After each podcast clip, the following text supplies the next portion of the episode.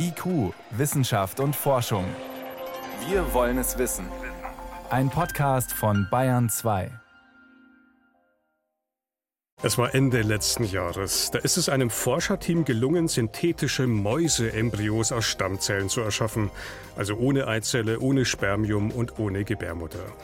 Und es war nur eine Frage der Zeit, wann es gelingen könnte, erstmals auch menschliche Embryonen synthetisch zu erzeugen. Genau das ist nun offenbar passiert. Darüber reden wir gleich. Außerdem, in Deutschland soll ein Batteriespeicher entstehen, den es in der Größe und der Art in Deutschland bisher nicht gibt. Und gehackte Informationen eines Google-Mitarbeiters offenbaren, der Konzern fürchtet offenbar einen Wettlauf, um die besten KI-Anwendungen zu verlieren. Wir fragen, vor wem genau Google da zittert. Wissenschaft auf Bayern 2 entdecken. Heute mit Martin Schramm. Einen menschlichen Embryo synthetisch im Labor zu erzeugen, genau das ist offenbar erstmals gelungen. Berichtet zumindest die britische Zeitung The Guardian und bezieht sich auf einen Vortrag auf einer Konferenz in Boston. Eine begutachtete wissenschaftliche Veröffentlichung. Dazu gibt es nämlich bislang keine.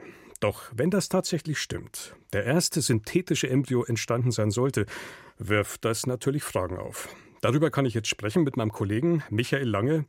Michael, dieses Forscherteam, das jetzt für diese Schlagzeilen sorgt, habe ich das richtig verstanden? Das ist das gleiche, das hinter den Mäuseembryos steckt, letztes Jahr. Ja, das ist das Gleiche. Das Forschungsteam ist da sehr vorne dran. Das forscht sowohl in Kalifornien als auch in Cambridge und in England. Und die Ergebnisse, die liegen jetzt doch tatsächlich als Veröffentlichung vor. Und zwar, weil alles so schnell um die Welt ging, haben sie ein Preprint, also eine Vorveröffentlichung gemacht. Und noch am gleichen Tag kam eine konkurrierende Arbeitsgruppe aus Israel, die jetzt auch ein Preprint vorgelegt hat. Also sozusagen vorläufige Artikel, die noch gar nicht kontrolliert wurden. Da ist ein richtiges Rennen um den ersten synthetischen menschlichen Embryo entstanden. Synthetischer Embryo Embryo vom Menschen. Ist das wirklich jetzt auch die korrekte Bezeichnung? Geht es wirklich darum, wie der Guardian auch behauptet hat?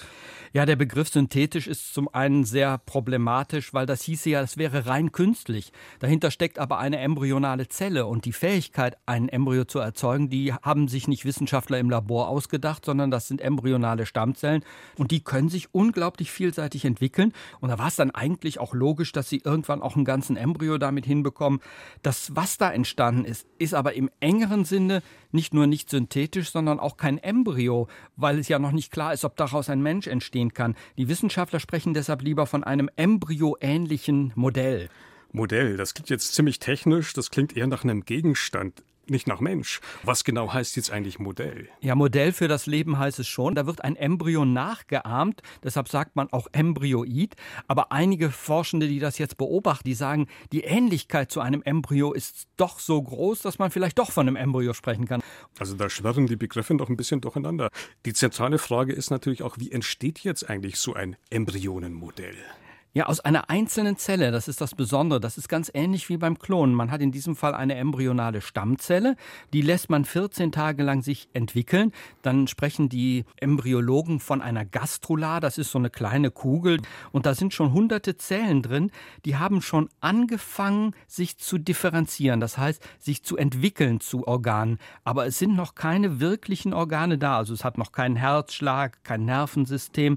Aber es entwickelt sich in diese Richtung. Es ist im Grunde Grunde genommen eine Vorstufe des Embryos 14 Tage nach einer Befruchtung. Aber in dem Fall hat gar keine Befruchtung stattgefunden. Also da kann man sagen, 14 Tage nach der ersten Teilung der Stammzelle. 14 Tage und wie ging es dann weiter? Kurz danach wurde abgebrochen, aber die Forschenden sagen schon, wir würden da unglaublich gerne weitermachen, weil jetzt wird es erst richtig interessant. Dürfen sie aber nicht, weil sowohl die Regularien der Stammzellenforscher als auch zum Beispiel gesetzliche Regelungen in Großbritannien, die sagen, nach 14 Tagen ist Schluss. Danach darf nicht weiter geforscht werden und es darf auf keinen Fall äh, der Embryo oder das Embryoid dann in eine Gebärmutter eingesetzt werden. Dann würde die Entwicklung Richtung Mensch weitergehen. Mhm. Aber auch schon ein Modell, das jetzt 14 Tage sozusagen existiert. Wozu braucht man das? Warum forscht man eigentlich so intensiv an diesen Modellen? Ja, man will eigentlich wissen, wie das menschliche Leben entsteht. Und man hofft dadurch herauszufinden, warum viele Schwangerschaften in den ersten Tagen gewissermaßen scheitern, weil der Embryo sich gar nicht einsetzt. Und in den ersten Tagen der Entwicklung entstehen auch die Vorgänge, die zu schweren Erbkrankheiten führen. Auch da weiß man noch sehr wenig drüber und da müsste man wahrscheinlich ansetzen, wenn man da etwas machen will. Ob diese Hoffnungen berechtigt sind, lässt sich allerdings schwer einschätzen. Das sagen diese beiden Forschergruppen und das muss man ihnen dann so abnehmen. Du hast jetzt angedeutet, die Forscher würden gern über die 14 Tage rausgehen. Könnte da am Ende tatsächlich vielleicht sogar ein Mensch entstehen aus diesem Modell? Also ich sehe das sehr skeptisch. Man hat in China mal versucht, ähnliche Affenembryoide in Affen einzupflanzen und dann die versucht austragen zu lassen. Das hat aber überhaupt nicht funktioniert. Also es sind keine Affen zur Welt gekommen. Und es ist auch wahrscheinlich, wenn es denn so passieren würde, dass da erhebliche Schäden entstehen am Embryo. Welche Schäden könnten das sein? Ja, das ist nicht so ganz klar, aber es sind im Grunde genommen ähnliche Schäden wie beim Klonen, dass einfach Regulationen der Gene falsch laufen. Gene werden zu aktiv oder zu wenig aktiv. Also es ist ja alles aus einer einzelnen Zelle hervorgegangen. Es fehlt einfach dieser Prozess der Erbgutdurchmischung, der bei Ei- und Samenzelle entsteht. Der fehlt ja und da kann natürlich einiges schieflaufen und da möchte man gar nicht wissen, was das ist. Jetzt stehen da natürlich große Fragen im Raum. Auch so die Vorstellung, Stammzelle reicht, um daraus irgendwann vielleicht am Ende einen Menschen entstehen zu lassen, so eine Art Klon. Also da gibt es ja jede mögliche Horrorszenarien, die man sich vielleicht vorstellen kann. Ist das ethisch überhaupt vertretbar? Ich glaube, die ganz große Frage ist da eigentlich, was ist ein menschlicher Embryo und was ist das Gebilde, das wir da haben? Gerade unabhängige Forschende sagen, die Ähnlichkeiten zu einem Menschen sind überraschend groß, dann zeigt das doch, dass da die Grenze verwaschen wird. Man weiß gar nicht mehr genau, ist das jetzt ein künstliches Produkt, ein Embryoid oder ist das ein werdender Mensch? Also ich denke, diese Frage muss auf jeden Fall geklärt werden, bevor man das ethisch überhaupt bewerten kann. Aber im Moment ist das alles sehr fragwürdig. Und wie sieht die gesetzliche Seite aus? Ich meine, wir haben hier sehr strenge Regeln bislang, dass man solche Embryomodelle auch herstellt. Ja, Embryonen dürfen nicht hergestellt werden. Wenn es jetzt ein synthetischer Embryo ist, wenn man sich darauf einigt, auf diesen Begriff, dann ist das in Deutschland verboten. Wenn man aber sagt, das ist ein Embryomodell oder ein Embryoid, dann ist die Frage offen. Also dann ist eigentlich das Embryonenschutzgesetz nicht klar. Also da braucht das Embryonenschutzgesetz auf jeden Fall eine Aktualisierung. Mhm. Also da müssen die Begriffe erst nochmal präzisiert werden. Dein Fazit, Michael. Sollte man diese Forschung auch in Deutschland denn eventuell doch möglich machen? Zum Beispiel, weil am Ende der Nutzen die Risiken überwiegt oder wäre das der falsche Weg? Ich denke, man sollte diese Forschung genau beobachten. Man muss auch jetzt nicht unbedingt sofort aufhören, aber es braucht vielleicht diese Forschung auch gar nicht. Wenn hier Embryonenforschung, die ja weltweit stattfindet, verhindert werden kann, indem man Modelle verwendet, die dem Menschen nicht ähnlich sind, dann finde ich, das ist eine gute Sache. Wenn da aber werdende Menschen entstehen, künstlich, dann ist das natürlich überhaupt nicht zu rechtfertigen. Und dann sollte man schauen, dass man das möglichst weltweit verbietet, wenn das denn möglich ist. Vermutlich ist der erste synthetische menschliche Embryo entstanden. Informationen und Einschätzungen dazu waren das von meinem Kollegen Michael Lange. Michael, danke fürs Gespräch. Gerne. IQ, Wissenschaft und Forschung gibt es auch im Internet. Als Podcast unter bayern2.de. Es ist ein ehrgeiziges Ziel. Bis 2030 sollen nach den Plänen der Bundesregierung mindestens stolze 80 Prozent des Stromverbrauchs aus sogenannten erneuerbaren Energien stammen. Also vor allem durch Photovoltaik und Windkraft erzeugt werden.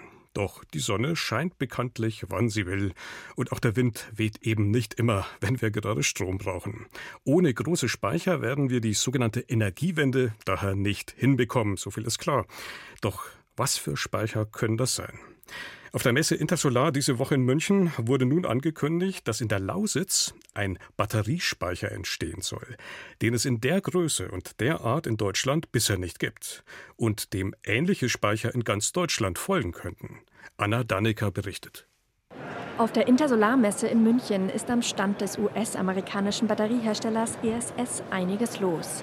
Auch Alan Greenshields, Europadirektor von ESS, ist vor Ort um über seine Pläne des größten Batteriespeichers für erneuerbare Energien in Deutschland zu erzählen. Der größte Redox Flow Batterie, was weltweit überhaupt gebaut worden ist, ist in China und hat 600 äh, Megawattstunden. So wir bauen eine Batterie mit, mit einer ähnlichen Größenordnung mit der weltgrößten Batterie, allerdings mit einer ganz neuen Technologie. Die Batterie wird laut Unternehmen so groß wie etwa 6 Prozent der derzeit aufgebauten Speicherkapazität in ganz Deutschland. 50 Megawatt, 500 Megawattstunden soll die neue Batterie speichern können. Vollgeladen könnte dieser Speicher so etwa 200.000 Einfamilienhäuser für 10 Stunden mit Energie versorgen. Die Aufgabe des Großspeichers ist es vor allem, im 24-Stunden-Zyklus Stromverbrauch und Erzeugung erneuerbarer Energien auszugleichen, erklärt Wissenschaftler Bruno Burger vom Fraunhofer Institut für Solare Energiesysteme über Mittag zum Beispiel Solarstrom speichern, den abends wieder ins Netz einspeisen, nachts zum Beispiel Windstrom speichern und den zum Frühstück wieder einspeisen. Dafür verwenden Unternehmen bisher oft Lithiumbatterien. Doch die sind teuer und teils umweltschädlich. So setzt das Unternehmen ESS bei ihrem neuen Batteriespeicher auf ein flüssiges Speichermedium in einer Eisensalzbatterie, erklärt Alan Greenshields. Das heißt, man nutzt zwei Flüssigkeiten, um Energie zu speichern. Die zwei Flüssigkeiten fließen durch ein Reaktorsystem. In eine Richtung wird Strom aufgenommen und in der anderen Richtung wird, äh, wird Strom freigelassen. Und der Vorteil von dieser Technologie ist, wenn man Strom für, für eine lange Zeit speichern will, braucht man einfach mehr Flüssigkeit. Das ermögliche die Größe des Speichers. Container, die in einer riesigen Messehalle verbaut werden. Die verwendeten Materialien seien außerdem billiger, nicht giftig und vor allem nicht entflammbar. Der Speicher soll dann auf das Gelände des Boxberg Kohlekraftwerks in der Oberlausitz in einen großen Energiepark, der am Ende 14 Gigawatt Strom erzeugen können soll. Aus Wind, Photovoltaikanlagen und grünem Wasserstoff. So viel wie aus mehreren Atom- oder Kohlekraftwerken zusammen. Die Oberlausitz sei ein sinnvoller Standort, meint auch Bruno Burger vom Fraunhofer Institut, genauso wie andere ehemalige Standorte von fossilen oder Atomkraftwerken. Weil diese Kraftwerke schon den Netzanschluss haben, die haben die Schaltanlagen für das Netz, die haben die Transformatoren, die von der niedrigen Spannung der Erzeugung dann hochspannen auf die hohe Spannung des Netzes. Das heißt, da ist schon viel Infrastruktur da. Dennoch seien derzeit nur ungefähr 15 Prozent der deutschen Speicherkapazität durch zentrale Batteriespeicher gedeckt. Dazu gehören auch die sogenannten Netzbooster, die auch in Bayern jetzt ausgebaut werden sollen. Der Großteil der Stromspeicher in Deutschland, 80 Prozent, ist dezentral organisiert, durch Privatleute mit Photovoltaikanlagen. Wenn es nach Bruno Burger vom Fraunhofer Institut geht, müssten aber alle Speicher, vor allem die zentralen, weiter ausgebaut werden. Das ist jetzt toll, dass die das bauen als ersten großen Speicher im Netz. Aber wir haben ganz viele Kraftwerke, die wir abschalten und damit haben wir ganz viele mögliche Standorte für weitere Speicher. Bruno Burgers Berechnungen nach könnten bis zu 65 Prozent des in Deutschland benötigten Speicherbedarfs bis 2030 mit Energiespeichern an solchen Standorten gedeckt werden. Wirtschaftlich rentieren würden sie sich jedenfalls. Die Speicher, die können sich dann auch selber finanzieren über den Börsenstrompreis. Sie kaufen dann eben Strom günstig ein, wenn wir viel Erneuerbare haben und verkaufen ihn teuer, wenn die Erneuerbaren gerade wenig produzieren. Im Jahr 2027 soll der bisher größte Batteriespeicher Deutschlands in der Oberlausitz an den Start gehen. Die Pläne des Energieversorgers LEAG sehen vor, die Batteriekapazität und den Energiepark dann nochmal um ein Vielfaches aufzustocken, sodass am Ende zwei bis drei Millionen Einfamilienhäuser rund um die Uhr mit erneuerbarer Energie versorgt werden können. Ein Beitrag von Anna Dannecker war das. Sie hören Bayern 2. Es ist 18.18 Uhr. 18. Bayern 2. Wissenschaft schnell erzählt. Priska Straub ist schon bei mir im Studio mhm. und wir starten mit der Hitze. Die ja. macht reizbar, die macht aggressiv, aber nicht nur uns. Ja, offenbar auch unsere Haustiere, zumindest unsere Hunde. Das haben Mediziner überprüft anhand der Zahl der gemeldeten Hundebisse. Die Daten, die stammen aus Notaufnahmen in den USA übrigens. Mhm, das heißt, die Gleichung ist, wenn es heiß ist, beißen Hunde öfter? Ja, und zwar je nach Wetterlage bis zu 10 Prozent häufiger. Die Daten stammen aus amerikanischen Großstädten, wurden gesammelt über einen Zeitraum von knapp zehn Jahren. Und dafür hat man die Zahl der Hundebisse in Beziehung gesetzt zur Temperatur gab auch andere Parameter, Ozonkonzentration, Luftverschmutzung und so weiter. Und man sah, wenn die Temperatur dauerhaft, zum Beispiel über 20, 25 Grad stieg, dann beißen Hunde häufiger mal zu. Ja, man könnte jetzt sagen, ist nicht so ganz überraschend. Mhm. Ne? Wir Menschen reagieren ja ähnlich. Ja, also Hitze ist natürlich einfach Stress für den Körper. Die Reizschwelle sinkt. Der, da reagieren Hunde genauso wie Menschen einfach schneller mal genervt. Mhm. Gab es besonders anfällig oder reizbare Kandidaten? Ja, das geben die Daten Daten leider nicht her. Es wäre natürlich interessant, auch wer genau gebissen wurde, also der Hundehalter oder eine völlig fremde Person. Ja. Also in jedem Fall, das lohnt sich für alle Beteiligten, hin und wieder im Sommer mal abzukühlen. Auf jeden Fall. Ganz anderes Thema, die Frage, wie ging es eigentlich den Wildtieren im Lockdown in den ersten Monaten in 2020, als die Menschen zu Hause waren und viel weniger Fahrzeuge unterwegs waren? Man könnte jetzt vermuten, der ging es vielleicht besser. Ja, weil sie ungestört waren, genau. Also die Wildtiere sind tatsächlich deutlich mobiler gewesen, weltweit. Das zeigen GPS-Daten, die Bewegungen von Tieren aufzeichnen. Das sind alles Tiere, die schon vor Corona besendet waren. Deswegen kann man diese Daten aus dem Lockdown ganz wunderbar mhm. vergleichen mit den Daten davor. Also die haben sich mehr bewegt. Absolut. Elefanten, Giraffen, Bären, Hirsche, Wildschweine. Je stiller es wurde um sie herum, desto bewegungsfreudiger wurden die tatsächlich. Haben weitere Strecken zurückgelegt, hielten sich näher an Straßen auf, vielleicht weil es weniger Verkehr gab. Und das Verhalten, das änderte sich dann ziemlich abrupt, als der Lockdown dann weniger streng wurde und die Menschen ganz gezielt nach draußen geströmt sind. Auch darauf haben die Wildtiere dann sofort reagiert und sich wieder zurückgezogen. Also da war Schluss mit diesem Effekt. Das sehen die Forscher trotzdem positiv, weil sie betonen, wie unglaublich flexibel Tiere eben auf Änderungen in der Umwelt reagieren, die großen Säugetiere zumindest. Sie können sich relativ leicht anpassen. Zum Schluss das Aroma von Walnüssen hat man entschlüsselt, nach 50 Jahren Forschung. Das muss ja ein verdammt kompliziertes Aroma sein. Ja, also das ist gelungen dem Leibniz-Institut für Lebensmittelsystembiologie an der Technischen Universität in München. Und eigentlich ist es gar nicht so kompliziert. Im Gegenteil, der sogenannte Walnusscode besteht nur aus zwei Duftstoffen. Das ist der Duft von Liebstöckel auf der einen Seite, auch Maggi-Kraut genannt, und einer Verbindung, die in Haferflocken vorkommt. Das ist eigentlich sehr, sehr, übersichtlich. Ne? Absolut. Im Liebstöckel heißt der Geruchsstoff, auf den es ankommt, Sotolon. Und vermischt man die beiden Substanzen im Verhältnis 1 zu 1, das ist tatsächlich besonders wichtig, dann entsteht der typische Walnussgeruch. Und diese Erkenntnisse, die kann man jetzt unter anderem dazu verwenden, zum Beispiel um neue Walnusssorten zu züchten, die ein besonders starkes Aroma haben haben, so die Forscher. Vielen Dank. Priska Straub war das mit den Wissenschaftsmeldungen hier auf Bayern 2.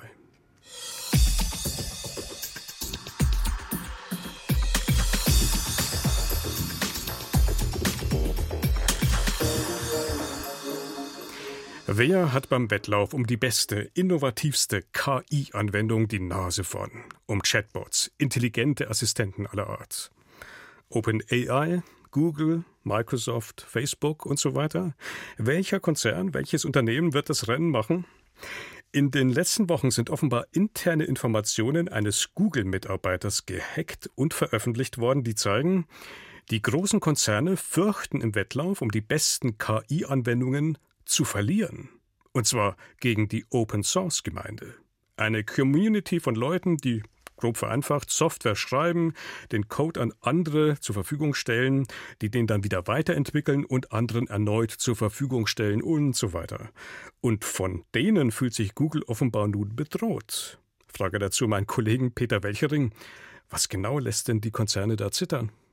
Also in einem internen Schreiben, das eben jetzt öffentlich geworden ist, da äußert sich ein leitender Entwickler von Google und der sorgt sich darüber, dass eben Open Source Projekte im Bereich künstlicher Intelligenz Google oder andere Unternehmen wie OpenAI einfach gefährlich werden könnten. Denn bei diesen sogenannten großen Sprachmodellen, die ja die Basis für solche Chatbots wie ChatGPT sind, da würde sich eben im Open Source Bereich im Augenblick wahnsinnig viel tun und deshalb rät der Entwickler auch, dass Google kleinere Versionen seiner Sprachmodelle eben als Open Source deklariert und dann mit der Open Source Gemeinde kooperieren soll. Jetzt ist dieser sogenannte Hack nicht wirklich bestätigt, aber er klingt eigentlich ziemlich glaubwürdig. Oder wie schätzt du das ein? Er klingt glaubwürdig. Ich habe Google gefragt, ob sie was dazu sagen können, ob das richtig sei, ob die es bestätigen könnten. Ich habe keine Antwort bekommen. Aber das Schreiben dieses leitenden Entwicklers, das ist schlüssig, auch wenn letztlich nicht bewiesen ist, dass es von einem Google-Entwickler stammt. Wenn man sich allerdings die Diskussionen anschaut, die derzeit auf Konferenzen stattfinden, an denen eben auch Google-Entwickler beteiligt sind, dann spricht alles dafür, dass tatsächlich dieses Schreiben so eine Sorge zeigt, die viele Entwickler haben, denn freie Sprachmodelle für Chatbots, die können zu einer riesigen Gefahr für Google oder OpenAI werden.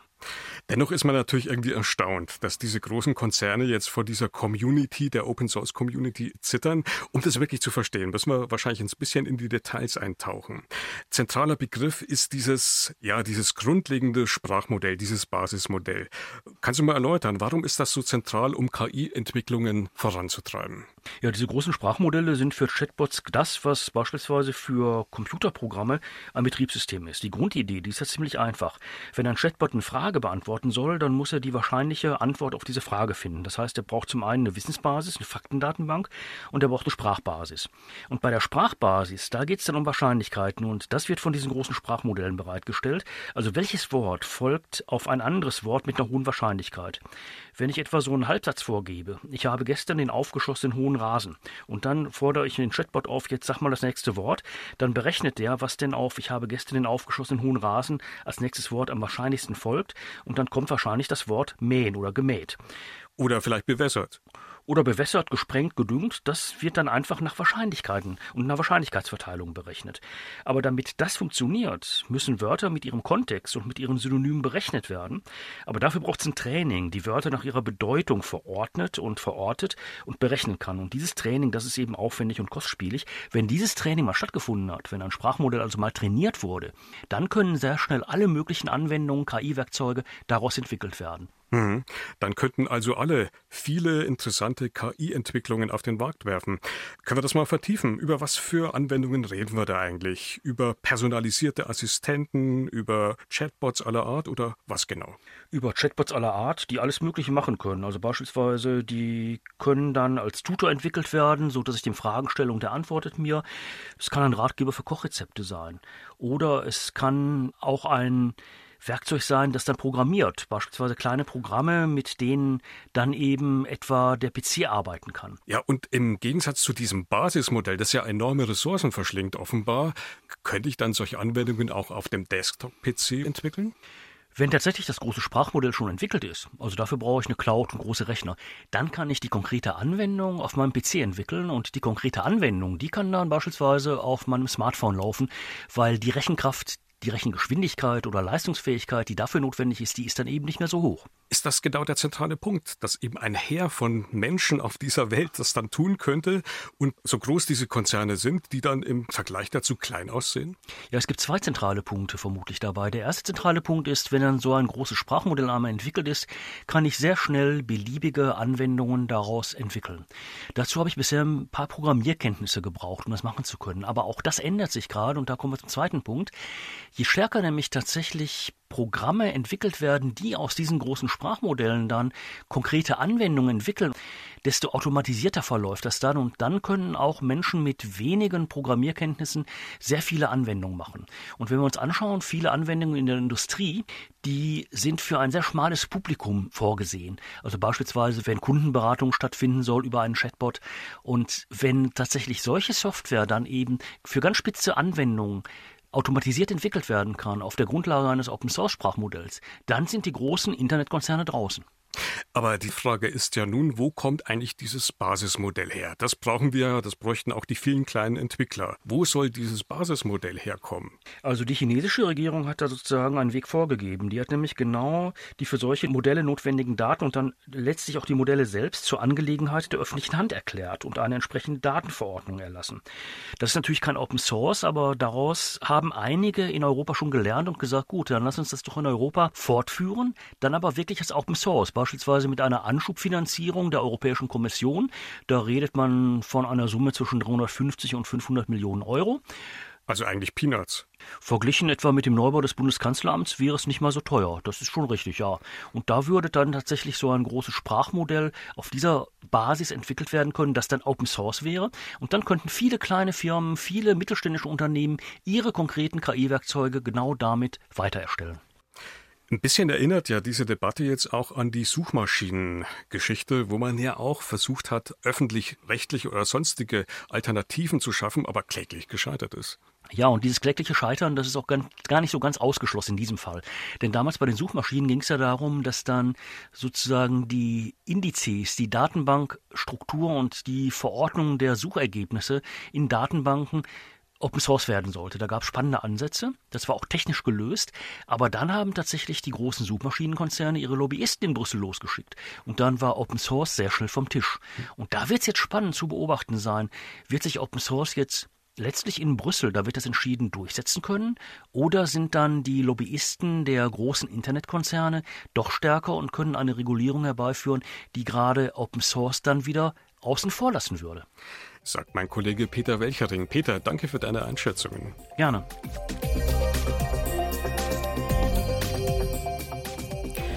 Und damit geht IQ für heute zu Ende. Im Studio war Martin Schramm.